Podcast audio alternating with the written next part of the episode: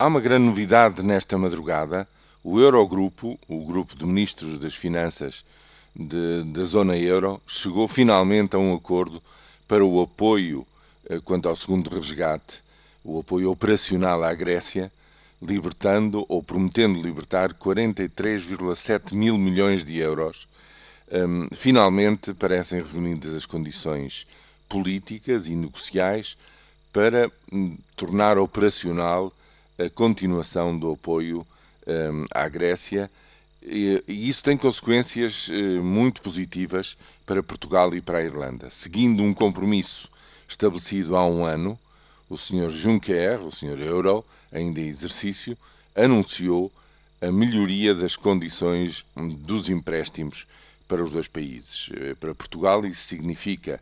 que o juro médio recua em uma décima, são 10 pontos base, uma décima de ponto percentual.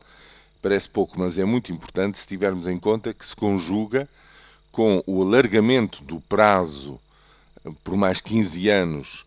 para eh, reembolso de, toda, de todo o empréstimo contraído e um período de carência, ou seja, um período no qual não é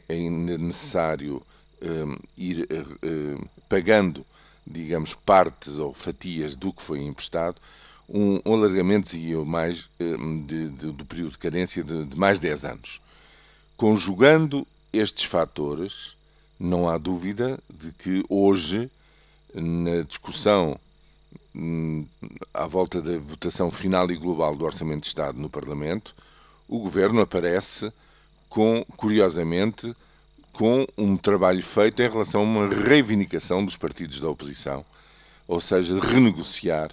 a dívida no sentido de aumentar o período de carência, aumentar o período de pagamento da dívida contraída perante a Troika e a redução dos juros. É, sem dúvida nenhuma, digamos, uma, um resultado positivo que, se estou certo, aparecerá com grande força neste debate final. Um debate final, também curiosamente, ele marcado por uma, uh, por uma declaração de voto de 18 deputados do PSD, que no fundo vêm dizer publicamente que não gostam nada daquilo que vão ter que aprovar, uh, não acham que este seja de facto o, o melhor caminho para o orçamento de 2013, mas consideram que não havia outra solução e que, portanto, em situação de absoluta necessidade, eh,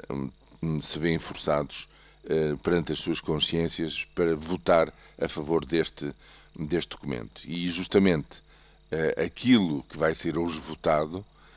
digamos, o que tem sobre si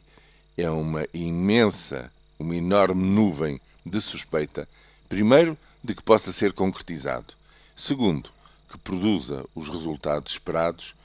e, digamos, anunciados pelo próprio governo.